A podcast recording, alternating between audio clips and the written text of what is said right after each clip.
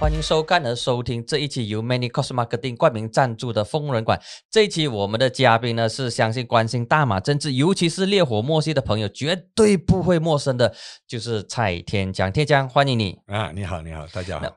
那么天强呢是最早期参与烈火默系运动的华裔领袖，一路走来超过二十年，从更早之前的社会运动、劳工运动，到后来投身政治工作。他也是公正党的创党元老之一，一九九九年到现在已经二十一年了，一直都有担任党职。那么目前呢是副主席，刚开始刚成立的时候也是副主席。不过呢，近期他跟安华的关系呢有一些的这一个变化，跟出现一些的裂痕哦，可能你会纠正我你我的用词。不过呢，这个东西我们迟点肯定会谈，因为呃，店家你也被市民。被视为是阿兹敏派系的这个大将，而且今年七月的时候成立了大马智利呃社会组织达亚智利社。那么五十七岁的你现在是公正党可以说是呃非常重要的一个华裔领袖。那么过去二十多年来也一直扛着烈火莫系的这个大旗，追随安华多年，那么多次进出。监牢，那么一路走来，其实你你可以用最简单的呃这个形容词来形容过去二十，不要讲说这个五零九啊，就是过去二十一年来，二十年来，就是从九八年、九九年的佛马西到这个二零一八年大选之前，到底这一段的这个路程是怎么走过来的？我想，我们首先要要要呃了解到。这一个斗争呢，是烈火莫西的斗争，其名为改革运动啊，原本就是一个马来西亚社会变革的一个运动。我们投身这个运动呢，是为了改革社会的理念。呃，其实没有个人的因素，所以即使我们的这个整个斗争的符号啊，经常是以。安华为主轴，但是呢，真正来讲呢，其实整个运动呢，就好像我们其他国家从集权或者专制的制度转换成民主的制度呢，是一样的。我们的目标呢，就是要看到一个啊政治的权力的垄断，把它打破，让一个新的民主可以建立起来。所以这个列夫莫西的二十年呢，这个就是一个总结。那么我们啊，任何人都好，任何领袖，包括安华，只是在这一个这个运动中的其中的这个贡献者。所以啊，不存在说呢，我和安华的关系交恶或者是什么。这个因为大家可以走在一起呢，只是因为。斗争的理念相同，那么现在这个斗争理念可以说已经是收割果实了，因为二零一八年第十四届大选的时候，已经把这个集权的呃国政，特别是乌统给拉下来。但是，呃，这个新的篇章似乎没有让公正党处在一个更好、更稳定的情况，特别是在之后的这个当选。那么，到底出现什么问题呢？其实，这个经历呢，在所有的。民主转换的过程中呢，我们都看到类似的这种经验。啊，比如说啊，韩国，韩国的这个军人政权结束之后呢，他不是马上见到这个民主的这个新气象，而反而看到很多这个社会的。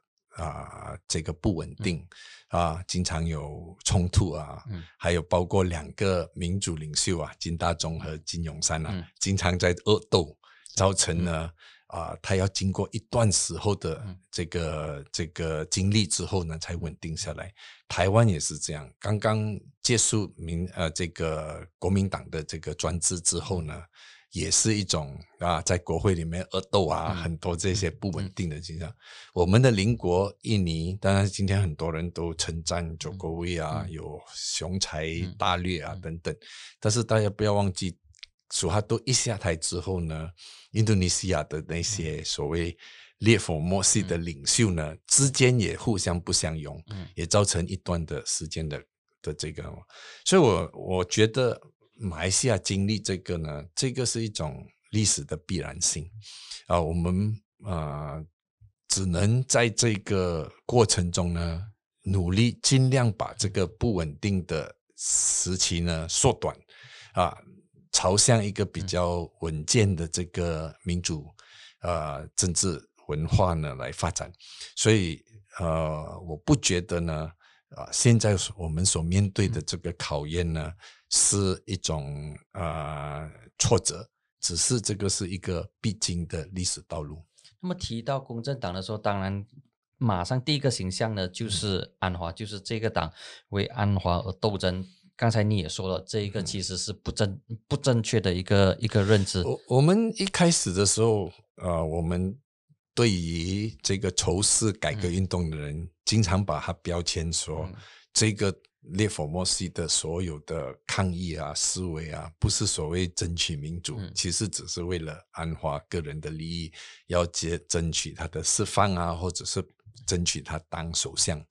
其实这个是一个错误的。很多人呢，当年投身于这个运动呢，其实是是为了见到一个两性制的建立，看到这个司法公正，看到这个。啊，这个人权、平等等等这一些理念是最主要的驱动者，所以啊，在这个过程中，当然安华作为一个制度上的被迫害者呢，啊，成为一个一个象征性的符号，所以啊，很多包括我本身，其实，在列佛摩西之前，我们是不认识安华，啊，我们从来没有。啊，打住这个国政或者是武统的政治，所以我们只是对于啊安华被革职之后的一系列不公正的事件而打抱不停，而且我们也看到这个这个趋向，人民正在渴望做改革，所以这个这个列佛摩西的整个爆发呢，就是一个社会所必然的趋向。那么你现在在党内的这个情况呢，就是呃，似乎是被边缘化，而且这个被边缘化可以说是从去年的这个党选所留下来的嗯后遗症吧。那么其实你现在在党内的位置是什么？自从今年的这个代表大会上，其实你在台上的那个情况确实是很尴尬。其实我觉得没有所谓被边缘化的，当因为当然呃，在这个上一届的这个。党代表大会中呢，啊，我对于啊，公正党上台之后有一些党内的文化呢，我觉得这个是很不健康的。就是比如说呢，很多群众开始搞个人崇拜，嗯，啊，这个不止，就像我在党大会的演讲所说，这不是安华的错，这个是底下呢。很自然的，当一个政党呢执政的时候，就这种是一个最简易的一种煽情的一种情绪啊，所以这个是一个很危险的阶段。我觉得呢，呃，在所有一个经过长期斗争的政党呢，当他转换成一个执政党之一的的那个过程中呢，如果不小心的话呢，它就会变成一种啊，强调于个人。崇拜，然后强调于一个个人的魅力的一个啊运动，那么这个是对于民主的这个发展呢是不健康的。所以我觉得在那个时候，不管是不是啊面对着啊千夫子千大家呢，我觉得啊我有必要作为一个党的领袖呢，提醒这个政党不朝向这样的一个啊不健康的。趋势而发展，那么这个这个警惕呢，到今天为止还是我们还是要注意的，因为这个这个改革的运动呢，并不停留在啊安华的领导，也不停留在安华做首相不做首相，而这个是一个长远，我们必须要建立一个比较良好的啊政治文化，才可以呢确保呢这个社会可以。朝向一个比较健康的这个民主发展。那么现在你跟安华之间的关系是什么样的一个情况？目前我觉得不是太大的问题。当然，我跟有出席会议在在会议里面啊，我继续出席我扮演的角色。我的责任呢，不来自我对于任何领袖的啊的服从，或者是对他的啊尊重。其实最主要就是作为被这个党员所选出来的啊这个领导呢，我有责任呢照顾到党的这个斗争的方向，还有也要照顾到党的这个党员人他们的啊意愿和他们的这个理念。所以我想呢，这个是我自己的责任。只要我还是。公正党副主席呢，我还是会继续扮演这个角色。那么我的这个呃这个立场，而且是我的这个互动呢，这个是所有的党的这个党的其他领袖都知道的。我不觉得他的现在的问题出在安华和我的关系。其实现在目前就是有一个比较大家觉得可能会。对于我们的改革呢，会有一定的这个影响的，就是目前因为这个局势不稳定，那么有一些党内的一些领袖呢，比较注重于要快速的啊掌权。其实这个呢是党内的主流嘛。自从阿斯敏派系离开之后，我我觉得党内的一个主流就是呃不是主流，就是有一个很普遍的现象，就是。啊，有一种不安全感，有一种感觉就是啊，这个党内被人家背叛了，嗯，所以我们要秋出秋后算账，我们要找出谁是叛徒。其实这个是一个很啊不健康的现象。其实我们在这个挑战中呢，公正党应该显得更加的包容啊，公正党应该重新回到我们建党的时候的理念。回到他那个出发点，为什么我们要建这个党？当然，我们刚刚出发的时候，我们谈了很多这种弹很堂皇的这个理想，嗯，但是呢，在我们斗争过程中，其实是没有机会去实现这个理想的。我们一直都被打压。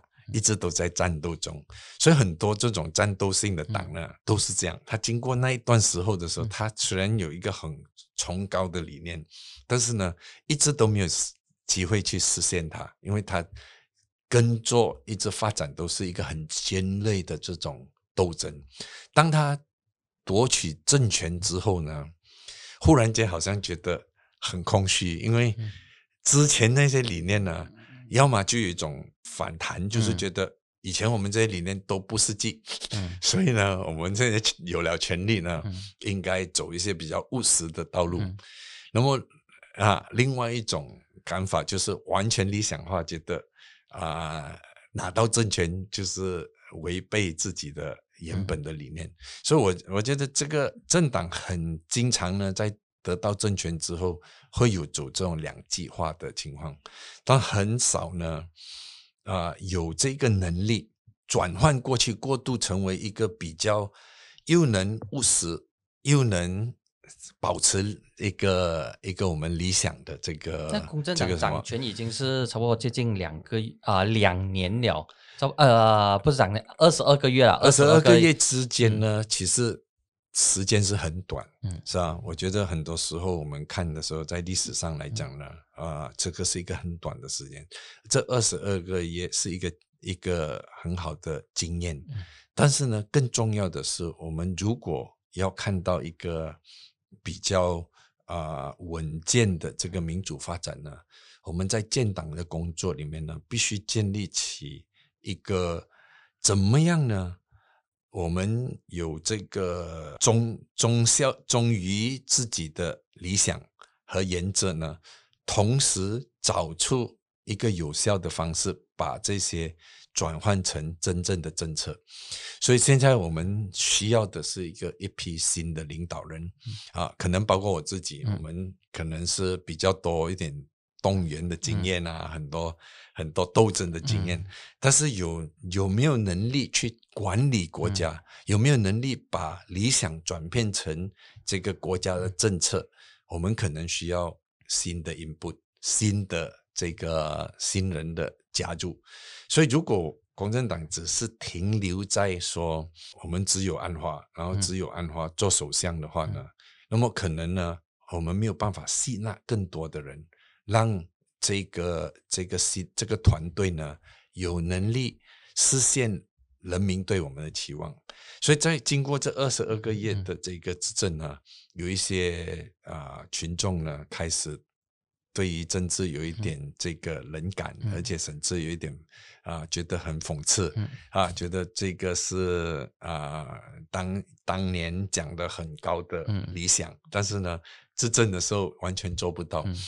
这个我会了解到，我会大家的那种心情，但是执政不是。隔天的事啊，所以我讲回来，历史上真的是要经过一段时间的磨练。但是作为政党来说呢，更重要的就是我们要重新把我们的这个力量凝聚起来啊，把我们看到过去的一些经验呢做一个总结，然后我们也必须要有一个坦诚的接受呢，呃，我们必须要有新的。idea 新的这个新的新的一个论述论述新的这个方向，让人民呢可以口服心服的继续支持。那么其实总结二十二个月执政的这个经验，那么其实公正党内部的这个有没有开会讨论或者是检讨，到底发生什么事情？是不是因为真的呃老马没有把棒子交给安花，所以导致这个西蒙？我觉得这个这个交棒的东西没有关系的。我觉得即使交棒，如果我们自己的党没有一个好的机制呢，去执行我们党所讲的这个弹簧的理念呢？那么即使交棒也没有太大的分别，但是最大的其实呢，我觉得不关系到这个呃这个老马不老马，主要是也我们本来就是一个联盟，那么在这个联盟的初期呢，我们的斗争大家有一个共同的敌人，有共同的这个个目标，嗯嗯，但是当这个共同目标啊没有了之后呢？那么各自的理念不同，嗯，那么我们有没有一个呀一种有没有领导呢？可以凝聚这些不同的意见呢？把他们啊化解之间的矛盾。所以我觉得在这这这个二十二个月里面呢，它是一种真空的现象。是吧？这个我也不能怪是老马的错，还是安华的错，还是林吉祥的错，还是林冠英的错？这个没有关系到这一点。这个是执政的时候呢，很多我们意想不到的挑战呢，是不是在斗争的时候所可以可以预备到的、看得到的？所以在在上位之后才看到。但是我们的最大的就是我们之间啊，这个也不关系到。老马也不关系到安华，它最主要就是本来我们马来西亚是一个种族相当啊两极化的一个社会。啊，当我们执政之后呢，一些旧的这种啊社会关系、社会的差异呢，啊没有没有化解，反而更加的严重。啊，这个是这个更加是因为呢。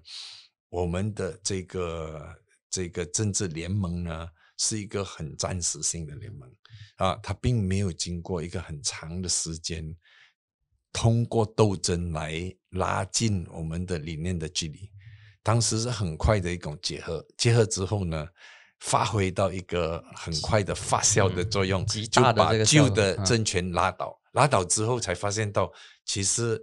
啊，不萨杜跟行动党的观念呢，所谓民主的观念是差很远的。还有他们各自的支持者对于这个新政府的期望也差得很远。但是我们没有机会呢，因为时间太过短。我们尤其在啊经济政策上呢，有一点失啊失调，所以造成呢。这个这个民间和社会的压力，对于各自的 supporter 呢，这个政党对自己的压力不断的在凝聚中。那你觉得说，喜来登的这一个政变，谁最应该负上责任？我觉得西蒙倒台，首先，首先谁最应该负上我责任不，我不认同喜来登是一个政变，嗯喜来登是一个啊、呃本来已经有一些疑心重重的这个各自的政党，嗯在一些呃动作之下呢，大家激化了这个矛盾，所以产生一个一个直白一点吧？到底是到底讲的很很白，就嗯。是说，当当时大家没有想过是不是阿兹敏蒙要代理对这个也没有关系到阿兹敏，也没有关系到安华，也没有关系到马里，嗯。这个是本来原本这个这一件事是呃，因为西蒙政府面对着一个很呃不断的呃这个什么提升的一种社会的压力，嗯。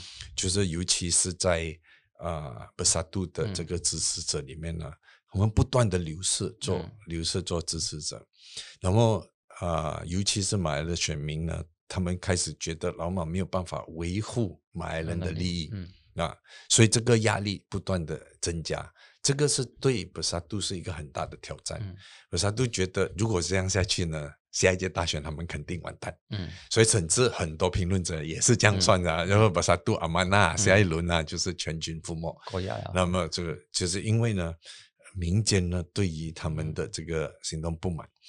另外，我们也遇到说呢，呃，行动党他面对着华社的压力，就觉得为什么你们答应的东西嗯。全部都没有 fulfill？、嗯。但是行动党越施加压力，就造成布萨都感觉到会远离他们自己的支持者，所以这个是内在的矛盾。嗯。那么老马夹在中间啊，当然他在策略上他可能我不敢说是错误，但是我觉得这个是他的一个原则上的决定。既然他的党不支持他，他决定辞职。那么他的辞职的用意呢，是要获得一个更大的支持。那么他想通过这个行动呢，来扩大这个社会对他的支持。是说他现在现在看回来是说当时他这个辞职的决定是错误的，如当果下的当下的话可能是正确，但是当时我觉得，我觉得看，可能在技术上它变成一个一个致命性的东嗯西，但是同时呢，当时他也没有办法不辞职啊。我是觉得这一点怎么说是他没有办法不支持？诶，当时他也没有，如果如果不萨杜对他不支持的话呢，那么呃他也没有办法缅甸了。因为在那个时候，姆一定也还不能够真正成为气候扛起那个大旗啊。所以当时这个是一种一种角力，他还没有去到说要爆发点。嗯所以到当时，当然老马觉得他的辞职之后呢，可以造成一个相效应，就是朝野都支持他。嗯，在短暂的期间呢，他获得了这嗯。个、这个效应，就是他辞职的第二天呢，嗯。朝野各党都说要求他重新执政。嗯。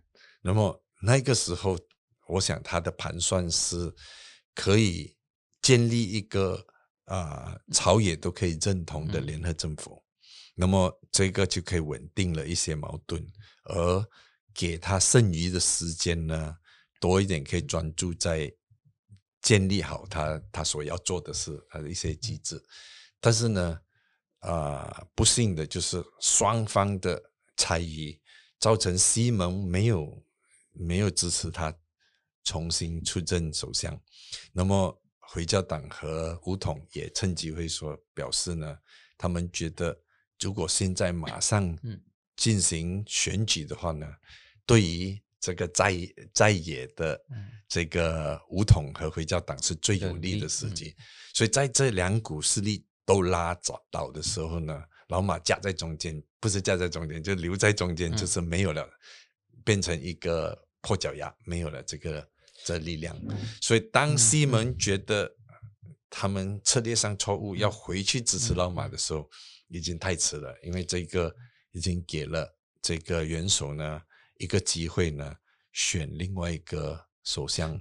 在这个过程当中呢，就有一些，就有其中一个版本，就说，呃，当时安华是只是说所有的这个西蒙的议员是支持他为首相，而不是支持马哈蒂为首相。如果是当时西蒙的人在第一轮的时候支持老马当首相，就是进攻面圣的时候，出来的结局可能不是这样。对，这这这个说法是可可靠吗？如果照照数据来说，应该是这样嘛。嗯，如果是呃老马可以得到西门的支持，我相信加加上这个土团党还有沙巴沙罗耶都不会跑票的话呢，那么老马应该是很稳的，可以重新执政，将他有一个更强的 mandate，可以啊可以走完他要走的路。那么可能接下去就是交棒给安华，安华再继续下去。这些，那么你在二零一六年当马哈迪成立他的这个土团党的时候，你就啊近距离接触了这个啊老马，就过去一直批评的对象。然后从过在过去二十二十多年来，你跟安华也是非常的这个接近的。那么你如何评价这两位呃领袖，这两位马来西亚政治的 icon？我觉得两个人是不同的一个啊，不同的这个有不同的人格，有不同的性格，也有不同的这个啊理念。呃，我们要了解老马的时候，是我们必须了解是老马是上一个世纪的人。嗯，那么我们不可能呢，啊，期望他跟我们这个世纪的人啊，尤其是我们这些是。波斯曼迪加时代的人呢，啊，而且经过这种民主斗争的，有完全一致的理念。当然，马哈迪本身有一些改进，嗯但是呢，我们不能期望它跟我们啊有完全一样的东西。马蒂所希望看到的社会是一个技术官僚的社会，嗯，一个。大政府的上的这也不是大政府，他就是要看到一个技术上的社会，一个 technological society，要看到的是最快速的快速的火车，像日本要看到像日本，其实他的理他的理想国就是日本，嗯，所以他会比较不重视人文的发展，嗯，那么他所想的一个社会就是一个我们讲 developmentalist，嗯，就是你们 development 的的这个。啊，发展以发展为以发展导向的一个政府，所以他可能会不会注意到这些族群之间的矛盾啊？所谓啊，这个社会的民主的这个内涵等等，这些是不是他关心的东西？他觉得这些软软文化呢是不重要的，最重要的就是。怎么样建立一个经济的强国，怎么样建立一个啊科技。先进的国家，所以这这一个方面呢，也是可能就是他的为什么他的底线很多人支持，因为他们那些认同这个方向的人，就会觉得老马是一个有方向感的人。安华的情况就是，安华从一个社会运动出身呢，当然他在在言论上呢，会比较啊比较倾向于。啊，建立民主社会啊，看一些人文的价值观等等。但是安华的最大的这个弱点就是，呃，我们没有看到他怎么样呢？从这个理念，嗯，实践成一个一个现实，嗯啊，当然我们讲以公平来说，他他没有真正有掌权的机会来证明。嗯，但是很多啊，对安华有批评的人觉得。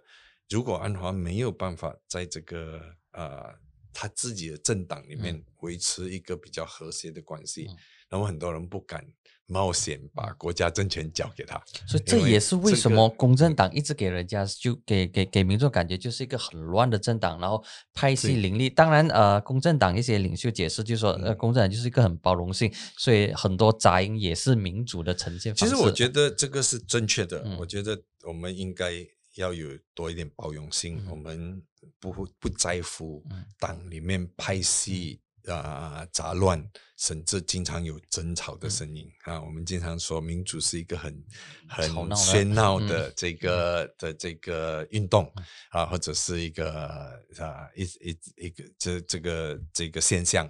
那么问题是要在怎样在这种这种互相这种各种矛盾里面呢？维持一个政党的这个一贯性呢？嗯怎么样统筹这些不同的声音，让这个不同的声音可以互相的激发，成为一个比较强大运动？这个就要看这个领导人的这个这个组织能力。我觉得最大的问题就是我们的近期的这个派系斗争呢，每一次斗争呢，我们就流失人家。对对，所以这个就等于说我们党的机制出了问题，我们必须要真正机制出问题还是人出问题？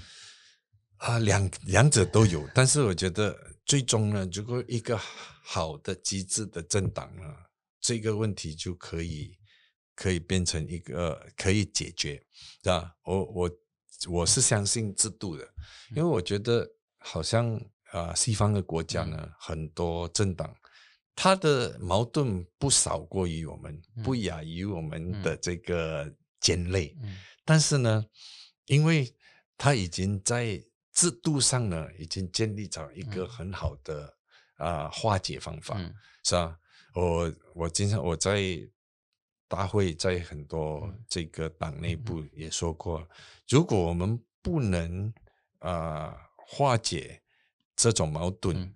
让大家都团结在一起，我们就应该承认这个矛盾的存在，嗯。承认这个派系的存在，嗯。然后让这个派系呢可以共融，嗯。而不是允许派系把一组人推出去。嗯。啊，我们应该是就把它承认这个状况，好像啊澳大利亚州的嗯。这个、呃这个劳工党这样，嗯。他就直接承认你是左中，你嗯。是左派，你是右派，嗯。就大家就有一定的空间，有一定的这个妥协，这样你就承认了这个存在。但是我们如果在这种派系存在之余，然后我们又装作好像没有发生这样啊，这个才是一个下下策啊。所以我想，派系的这是派系的这一个斗争呢，那么阿斯宾的这个派系出走，那么其实是不是你预料之内的？其实我觉得任何派系的嗯斗争呢，啊、造成其中一方出走，就是一个我们自己党的损失啊。所以这个不只是阿斯敏，我觉得我们在这个过程中呢，啊、很不幸的，啊，公正党的派系斗争呢，我们流失了很多人啊。从当年啊、这个什么 Chandra 啦，嗯后来 Azam 啦，嗯后来。啊，连沙巴有 Jeffrey 进来啊，嗯。然后 b o m b e r i n 进来啊，嗯。我们又流失了啊，拉金又走了啊，嗯。但是 g a l e 啦，还有这个 Zaid Ibrahim 啊，嗯。这些都是在政坛上的的出色的人。嗯。当然，他们各自都性格上有一点啊、都可以讲，我们不可以讲都是完美的，他们可可能都是有一些弱点。嗯。但是我们没有办法在党的机制里面包容他们的话呢，这个是党的损失。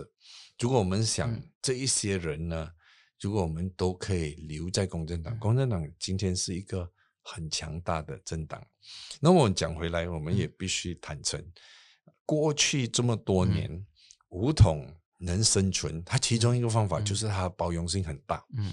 啊，当然你可以说它以一个一个种族势的啊，你也可以讲它是一个一个种族作为底线。嗯。它强势是，我觉得强势是 result 是结果，嗯。是吧？因为你可以很包容，你可以嗯把底线拉到很低，你嗯可以把所有的人呢嗯，败的人也可以得到一些东西。嗯。胜的胜者为王，但是嗯。败者呢，没有完全丧失他嗯们的这个利益，嗯。啊、和他们在党内的权利，这个就造成了吴统可以这个 主宰主 宰这个主宰这个政坛这么嗯。多年了，这个其实是一个一个这个算是他们的的成就。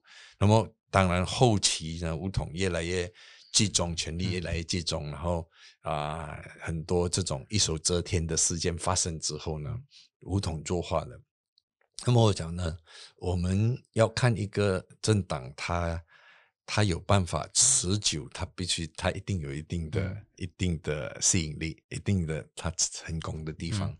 所以共产党继续要走下去，我们只有在党内部呢大刀阔斧的改革，接受这个怎么样接受可以更加包容，然后制度化啊、我们的这个啊、不同的意见。但是现在这些东西有没有在进行着？我觉得现在的问题是，呃，我们过于呃 focus 在我们怎么样夺取政权。嗯，那，我想这一点是一个一个最大的，我们现在最大的精力所向。是吧？我们一直在谈几时要夺得回政权。如果下一届大选我们还是想回来，嗯这个我们要夺取政权，这个并不是不重要、嗯啊。所有的政党都是要有这个，都要有这样的雄心，嗯不然的话没有意义。嗯啊，但是呢，在这个同时，必须要有人充实化我们这些这些理念，嗯。充实化这些政策。啊。当我们得到权力之后，怎么样实行嗯。我们所向人民承诺的东西？现在选民不再接受一些比较空泛的、啊口号。啊，我们民主啊、司法公正啊、嗯。这些东西是很虚的东西。呃你必须要具体的把这个东西讲出来。我们单单讲社会公平嗯不中不，并不能啊解决很多人家的疑问。嗯我们必须要提出一个啊社会的嗯重新分配的方式啊。我们是不是要有一些啊失业基嗯补助金啊？还是我们必须要有一个免费的医药啊？还是我们要嗯怎么样去培训我们的这个失业的的这个工人啊？等等这些东西呢，都要深一层的去探讨。那么，如果我们要获得人民的委托、啊，所以我们讲要获得人民的 mandate 的话呢，我们必须要走向这个比较 detail、比较啊、严密的这个政策。那么其实现在呃，整个公正党的这个组织架构当中呢，华裔领袖的话，你算是最资深的。那么其他的相对的就比较之前，比如说嗯另外一名受委的副主席郑立康，然后总裁郑呃这个李建聪。那么其实呃，公正党里面它的这个多元性还在吗？呃、我觉得政党的多元性是一个大势所趋的，嗯这个是不可避免的。那么不单单是公正党多元，我们可能将面对着许许多多其他多元政党的挑战。啊。如果别的政党做得比我们更好，嗯。可能啊、民心所向会转移到他们那边。所以公正党虽然是老字号，我们是最早的嗯。其中一个多元的政党，但是呢，我们要充实这个所谓的多元性。啊，不是单单只是提出我们党党的领袖里面有华人啊，有印度人啊，有卡达山人啊，但是这一些在我们所谓的多元，必须要向人民呢做出一个更呃怎么说呢？更详细的交代，我们怎么样实行实现一个多元的社会。你之前、之前就有一些有有一些消息，就说呃，博沙都想要开放他们的这个门户。那么如果博沙都开放的话，将会是公正党最大的这个竞争对手了，你同意吗？嗯，我觉得这个竞争是不单单是来自布萨都，但我我觉得目前来讲，布萨杜还说不上成为一个马上的竞争者，因为呃，布萨杜还是以一个马来人作为为主的，嗯。作为主轴。另外呢，啊、这个所谓的开放给其他的族群，它只是一个啊、附附加会员嗯。啊、这这一些可能目前来说还不能吸引到更多的多元的支持，但是我觉得之后。呃，可能有很多新的政党冒起来，也是多元的啊、沙巴的这个民进党嗯。是一个多元的政党，至少他在沙巴嗯。争取的得到一席之地，嗯。啊，他也可以啊、这个什么说服沙巴人民觉得嗯。他们是一个多元的政党，啊、可能包括这个沙劳越的一些嗯政党呢，也有它的多元性。沙劳越的政党从来没有一个是所谓是单元的，嗯那么这些政党呢，可能就成为新的多元的榜样。那么，但是我觉得这个不重要，最重要是，啊、公正党开了这个先河，成把多元变成一个政党的主流。那么接下去以后呢，其他政党不管他来自什么样的背景，他必须要走多元，或者是向多元妥协，他才有出路。这个是一个不可避免的这个潮流。那么公正党在这个过程中呢，我们这个实实现了我们的这个历史任务，就是把多元政治呢成为国家的这个政治的主流。那么，呃，回过来谈一谈，就是也是很多朋友们很关心、很关注的，就是你跟阿志敏的这个关系。当阿志敏拍戏出走之后呢，那么你们两人现在还有、还有、还有沟通、还有交流吗？其实政治上来说呢，我们呃，政治不是一切了。嗯，我讲这个，嗯，我们在政治上的这个。斗争中建立的这个友情呢，谁都不能磨灭的。那么我个人本身一向来都是保持这个呃开放的态度啊。当呃 A 三退出公正党的时候，我还是保持跟 A 三保持一个很好的关系啊。包括有一段时候在福建啊淡出公正党的时候，我还是继续保持。那我也尽量的鼓励他回来啊。这个共产党的这个领导的主流，那么其他的政其他的这个领袖，包括蔡瑞明啊、Jeffrey 啊这些人，这个我觉得我们可以分开来。第一个就是我们跟这个我们的这个同志，嗯。他们的这个友情是我们在共同斗争里面建立起来的。另外一种就是政治立场，政治立场呢，是我们对于整个政治和我们民众的期望的一个诠释。啊。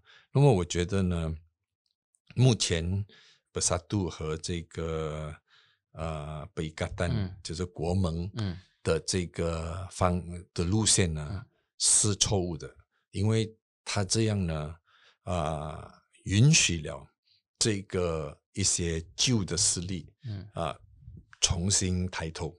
另外呢，他也啊，把这个我们宝贵的可以用来建国家、可以壮大我们民主的机制的这个时间呢，浪费在一个很不稳定的局势。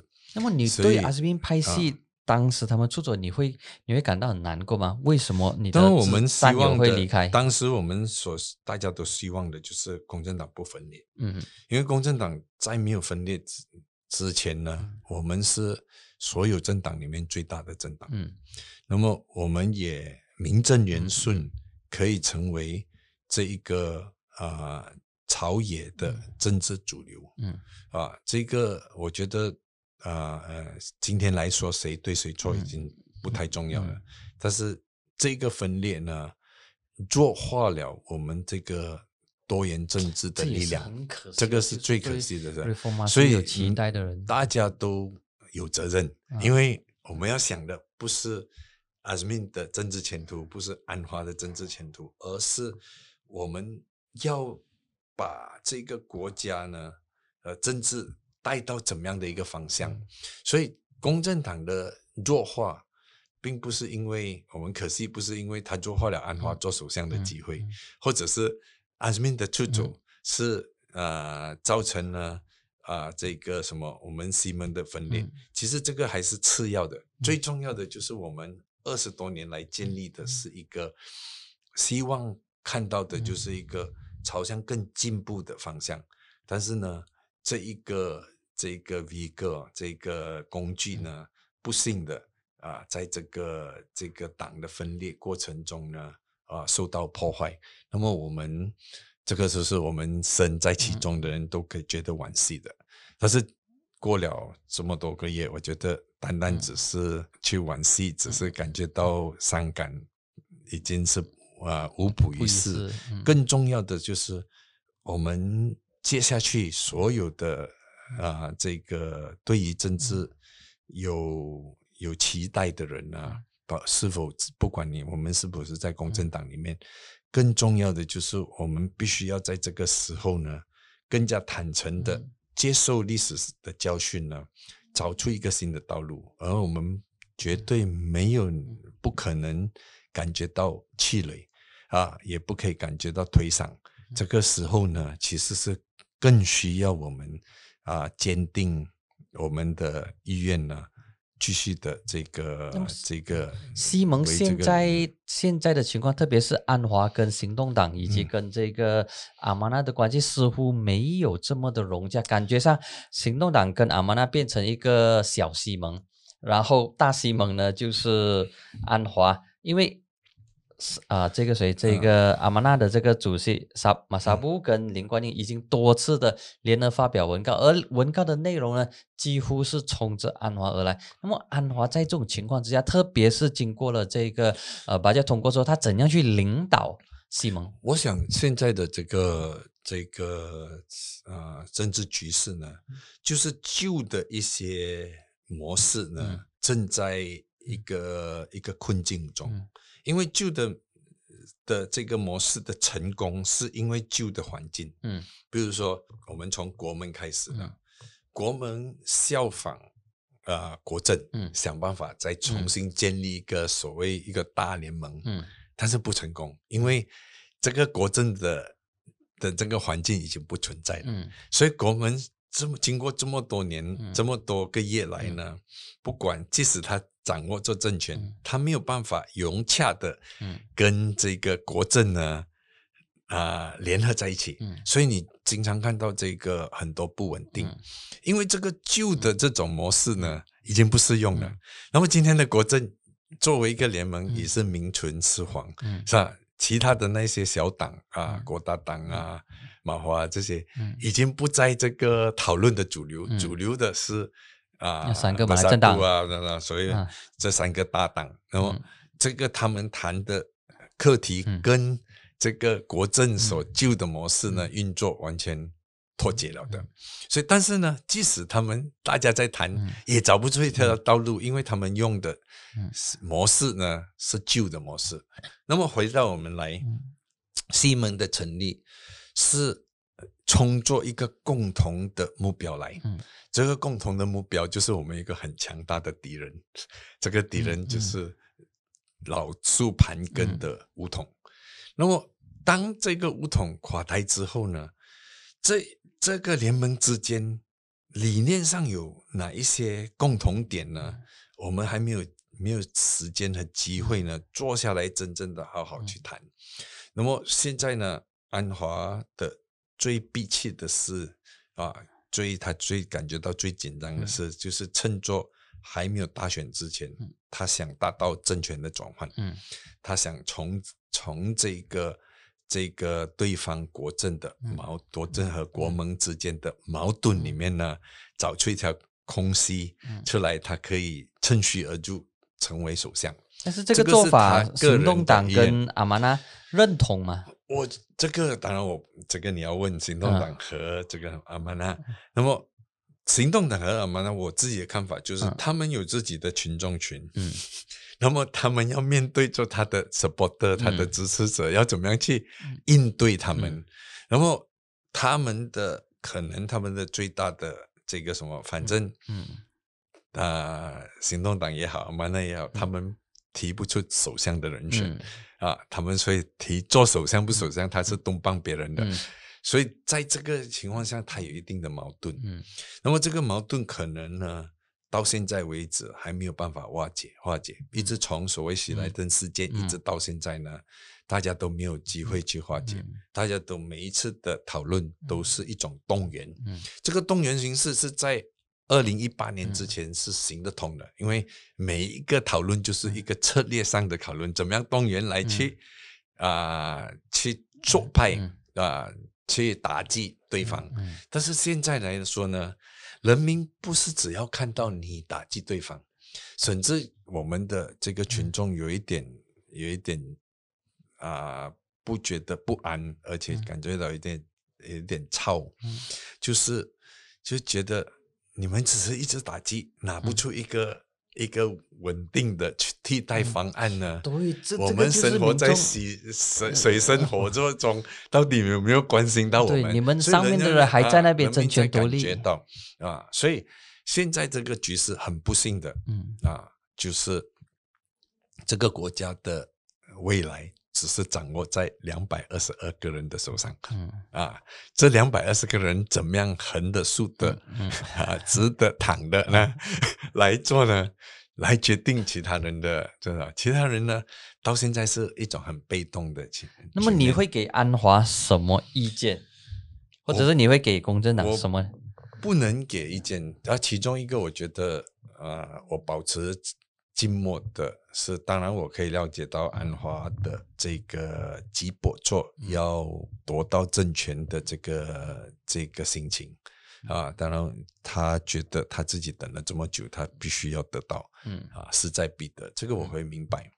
同时我，我本身不在那两百二十二个这个议员啊对员里面，那不不在其位，不谋其志，啊因为我的立场，我的意见呢，嗯不会最终没有影响到这两百二十二个人嗯的。的这个取向和他们的决定，所以我觉得我自己来说呢，更重要的是我要做第二线的工作，建立开始在在这个党员嗯在群众中呢，建立一批新的有理念的嗯这个领导那么。其实你现在在公正党内还有角色可以发挥跟扮演吗？呃，当然我在领袖上还在在领导层里面还有一定的角色，嗯。但是很多时候现在呢，啊，他的决策权已经已经转移到国会议员的手上，是吧？是国会议员呢，他还是这个 bureau politics，还是政治局？现在已我觉得已经脱离了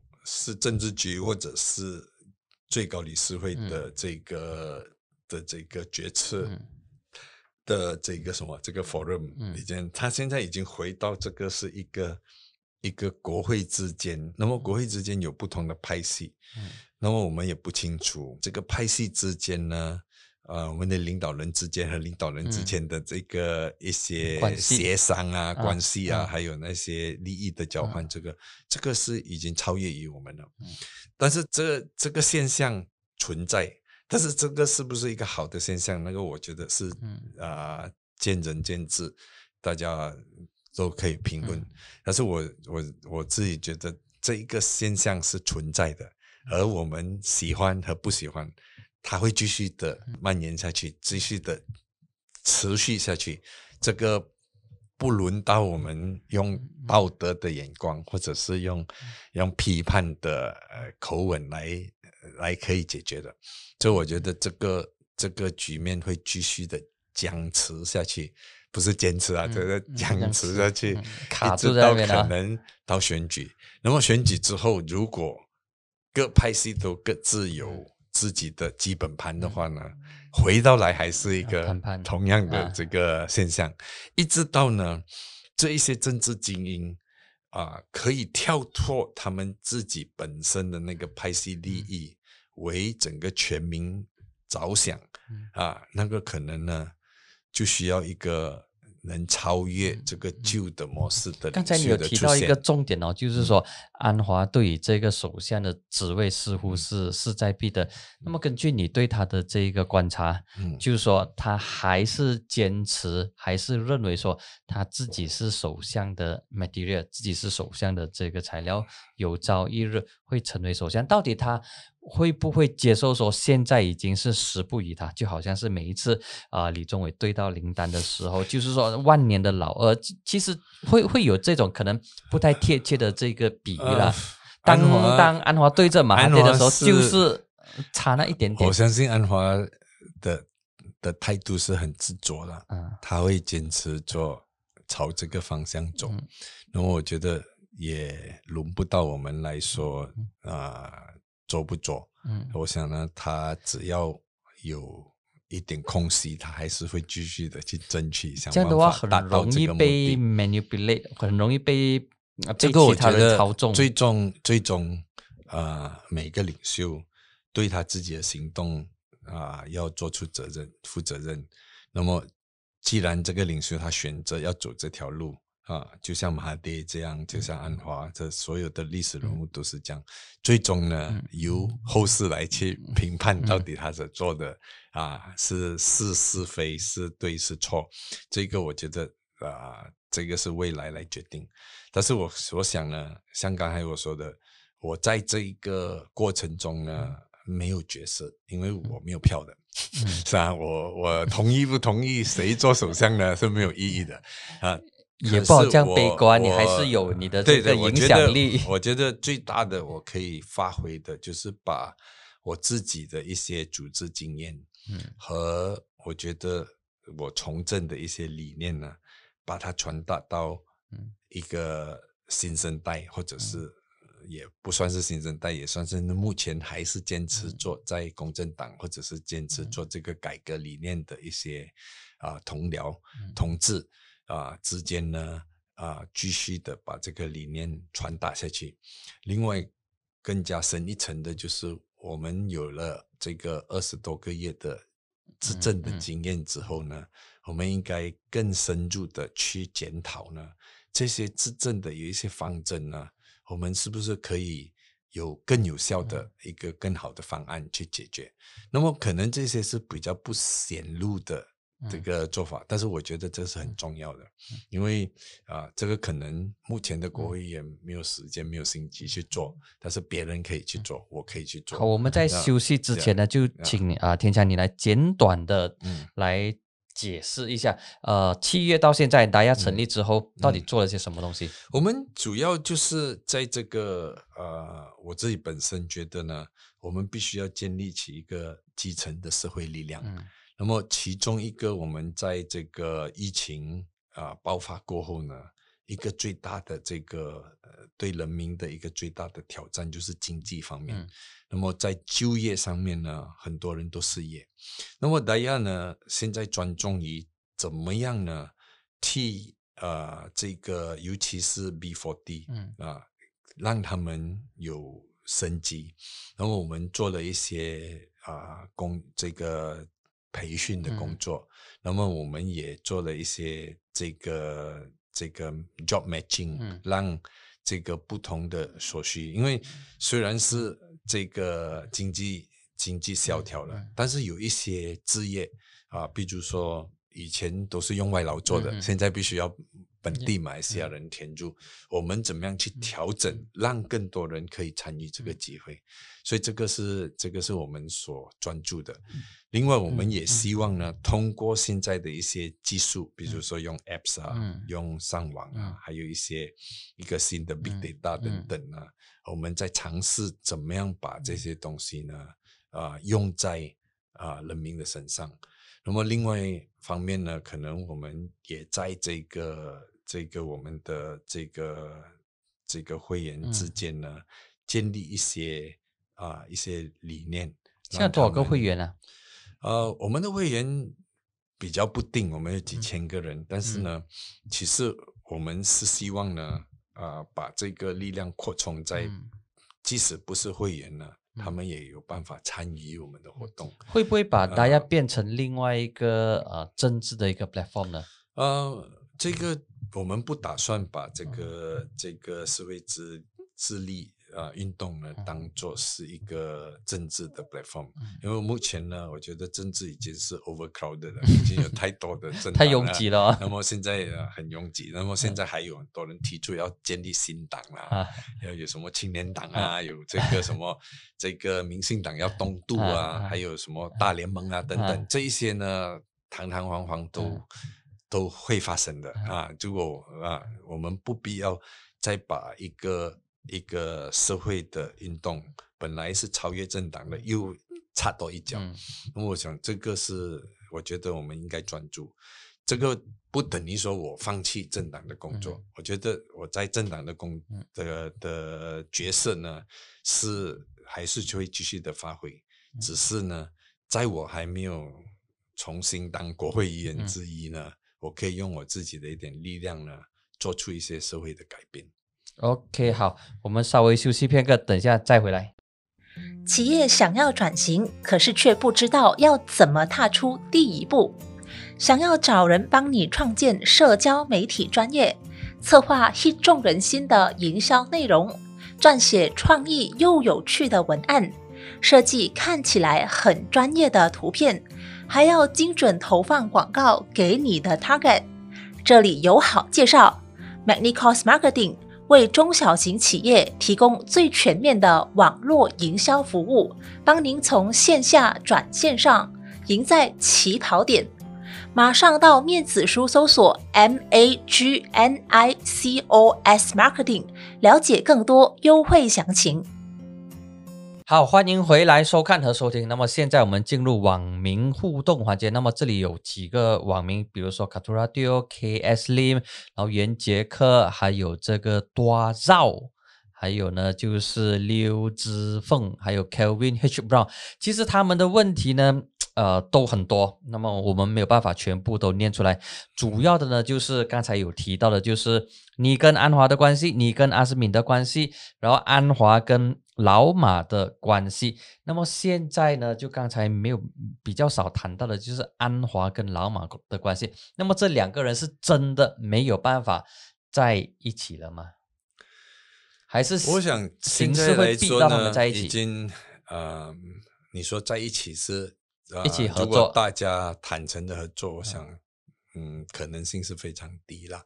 啊，那么，但是彼此都是在反对党里面，大家有一个共同的这个所谓敌人呐，或者是共同的目标，就是不认同一个所谓违违反民意的这个国盟政府。那么，啊，喜欢不喜欢？他们还是必须在策略上有一定的合作，比如说上一届的这个投票，嗯，那么因为两个第一轮一读投票的时候，两者没有一个好好的的这个这个沟通，造成啊本庄的和阿曼娜站起来，然后安华不没有站起来，所以造成呢我们错过一个机会来。啊，否定否决这个预算案。嗯，那么三读的时候，不管怎么样，啊，两者都有一定的配合，所以我们看到一零八对一一一，嗯，啊，所以都是很接近的。啊，如果两者都在这个所谓在野的的这个局势里面呢，这个呃，他们肯定要做出一定的这个策略性的合作。啊，这个我觉得是不可避免的。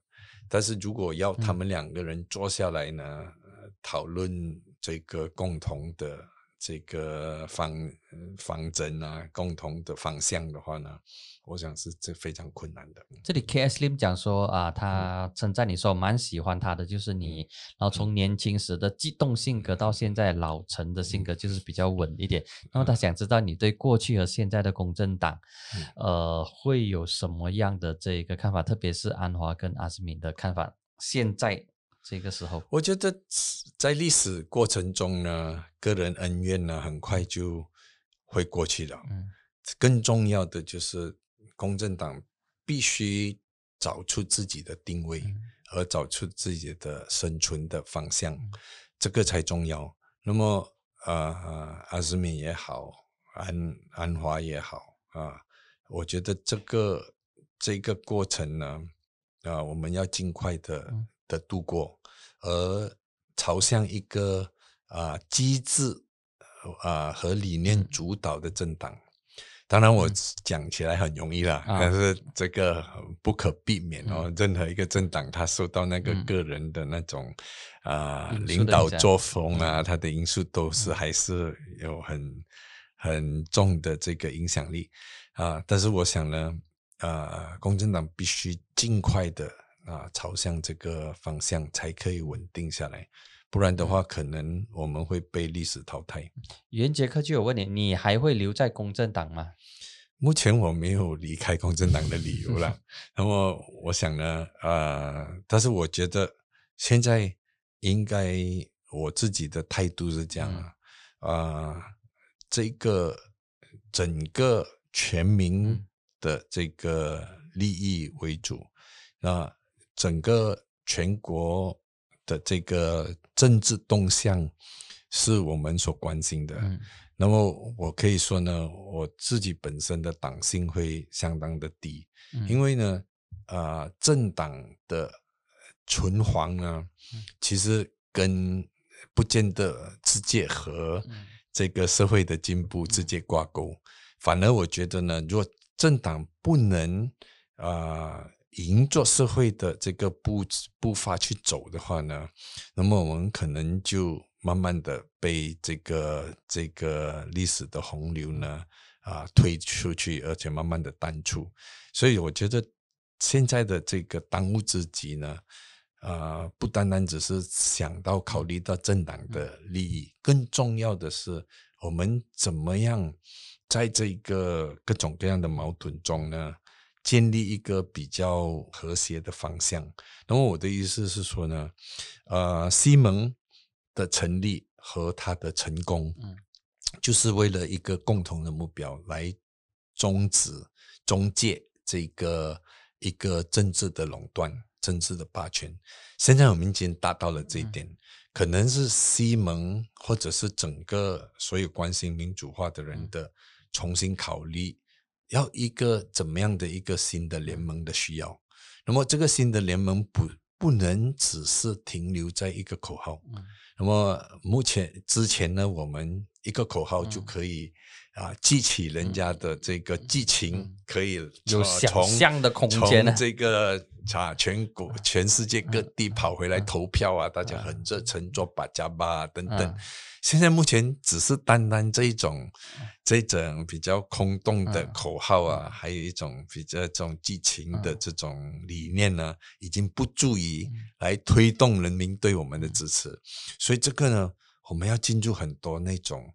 啊，政策上的检讨和辩论，那么我们到底在经济上是左是右，是社会民主性的，还是一个全面市场经济的？这些都是意识形态的东西，从来都不是马来西亚政党关注的哦。但是我们不可能逃脱这个这个。这些，因为马来西亚还是这个种族跟宗教两个阿主导，而不是呃阶级斗争的这个。我不是觉得，我不是在在在宣扬说一个阶级斗争，但是最终呢，各民族的人民呢会问你，到底呢选了你之后呢，我的生活会怎么样？嗯啊，那么你说我们要啊承诺一个好的生活，嗯。大家要知道你的那个 mechanism 是怎么样，是到底是怎么样？这些呢，在这不管什么，你一定要用回一些经济的这个论述，嗯，一定要有一些经济的经验基础，那么就会有所谓左右的分别，就会有一些比较啊深入的一种啊不同的经济配套，到底你是一种。啊，朝向市场放任的制度呢，还是一个啊凯恩斯的，还是一个不？尤其现在在我们啊疫情之后呢，我们国家经济在明年来说呢，会面对很严峻的挑战。人民正在想找出一个新的啊方向或者新的新新的领导呢，这个他的条件就是这一些人可以。啊，这个领导呢，可以把我们带出围谷，带出这个低迷的经济，所以这个你需要有一定的魄力才可以做得到。这里啊，刘之峰他就讲说，呃，阿兹敏带领一般领袖走后，蓝眼领导层是不是出现了真空？没有人能够取代安华，现在是不是出现这种情况呢？我觉得每一个呃，这个政党的这个每一次的分裂呢，都会造成。啊，这个政治的流失，那么这个真空呢，必须要尽快的去填补。那么我们要的找的填补呢，必须要啊一些对于这个这个政治有有这种理想。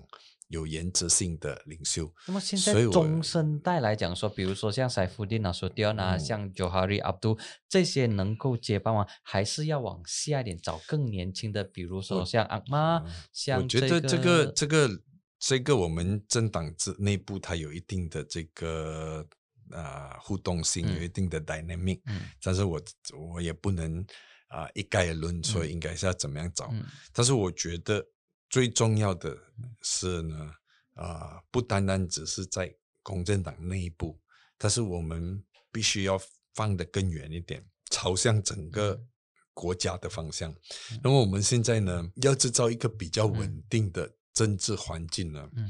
那么这个这个不同的政治领导必须要有那个智慧呢，建立一种共识。然后现在来来说呢，啊，彼此那种恶斗，彼此的嗯。争权夺利呢，啊，它消耗了很多的力量。对，其实我们需要的是一个啊、一个可以包容各种不同的声音的领袖嗯。出现，然后自己也一定有一定的方向呢，可以在尤其是在经济上有建树，嗯。这个可能就是一个空缺啊，嗯。这个是一个真空，这个真空不是公正党的真空，嗯。这个是整个社会的嗯。真空。那么我们需要尽快的去填补这个真空，啊，所以当然这个这个等于说一个呼唤，一个呼吁，就是我们不能因为目前的一些、呃一些动荡或者是一些政治的的这个 setback 啊，嗯。就是而我们感觉到颓丧而失望，嗯。我们其实更加更加更应该更加的积极的去啊、找出新的方向。嗯。那么这个过程中，可能我觉得呃年轻人、嗯。新的这个这个活跃分子、嗯。新的 activist 呢，没有我们那些个人的包袱嗯。啊、的的包袱是啊？包括我和安嗯华的关系，我和阿斯敏的关系，或者老马和安华的啊关系，我一定和某某人的关系，啊这一些可能变成一种啊、累赘。嗯那么我觉得有一批新的人进来，他们没有这些、嗯这些恩恩怨怨呢，反而可以做得啊、更加彻底一点。可能这个时候呢，是他们挺身而出，做出啊、带带领这个运动的时候。所以这个对于我来说呢，是一个也算是。啊、是不是算是说这些我的分析啊，我也是可以说呢，这个是一个呼吁。是不是说嗯这些？根据你的说法，就是说这些政治呃上了年纪，当然你嗯还没有到六十岁，就是说那些政治老人，比如说安华啊，这个他不是年纪的问题，他是过去我们太多的这个，我们太过的啊、我们经历，大家一起都经 经历了，是啊，大家都有一定的牙齿印，一嗯定的记忆，一定的啊、不美好啊。的、的这个摩擦。啊，那么可能很多时候呢，它模糊到我们的判决，所以变成我们嗯不能单嗯。单只是纯粹看就事论事，而且嗯。很多时候就会互相猜疑，产生了一种一种放软了我们，放慢了我们嗯。这个、这个进步的步伐。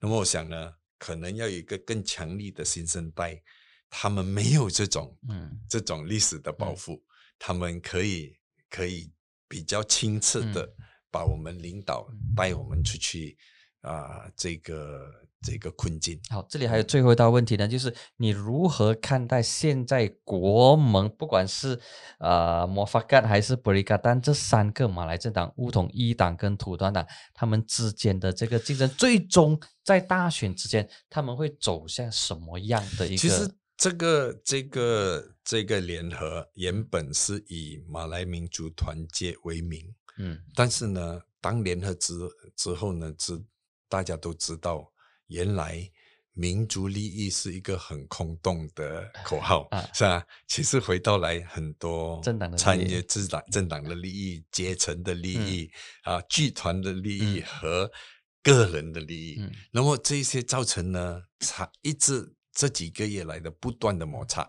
啊，所以其实呢，呃在进步一方面来说呢，就是等于说这个神话所谓民族的共同利益这个嗯神话呢，已经被识破了。嗯那么接下去呢，就是各自都要显出自己的法宝，嗯怎么样说服选民呢？他是更有能力给马来民族也好，给国家也好，带来一个啊、稳定的这个政权。那么这一点呢，其实是这三派啊，呃回教党、这个武统和土团。土团党三派都要向人民的证明了啊，然后还要做出这一点。所以我相信呢，接下去呢，他们还是要做出一个很巨大的调整。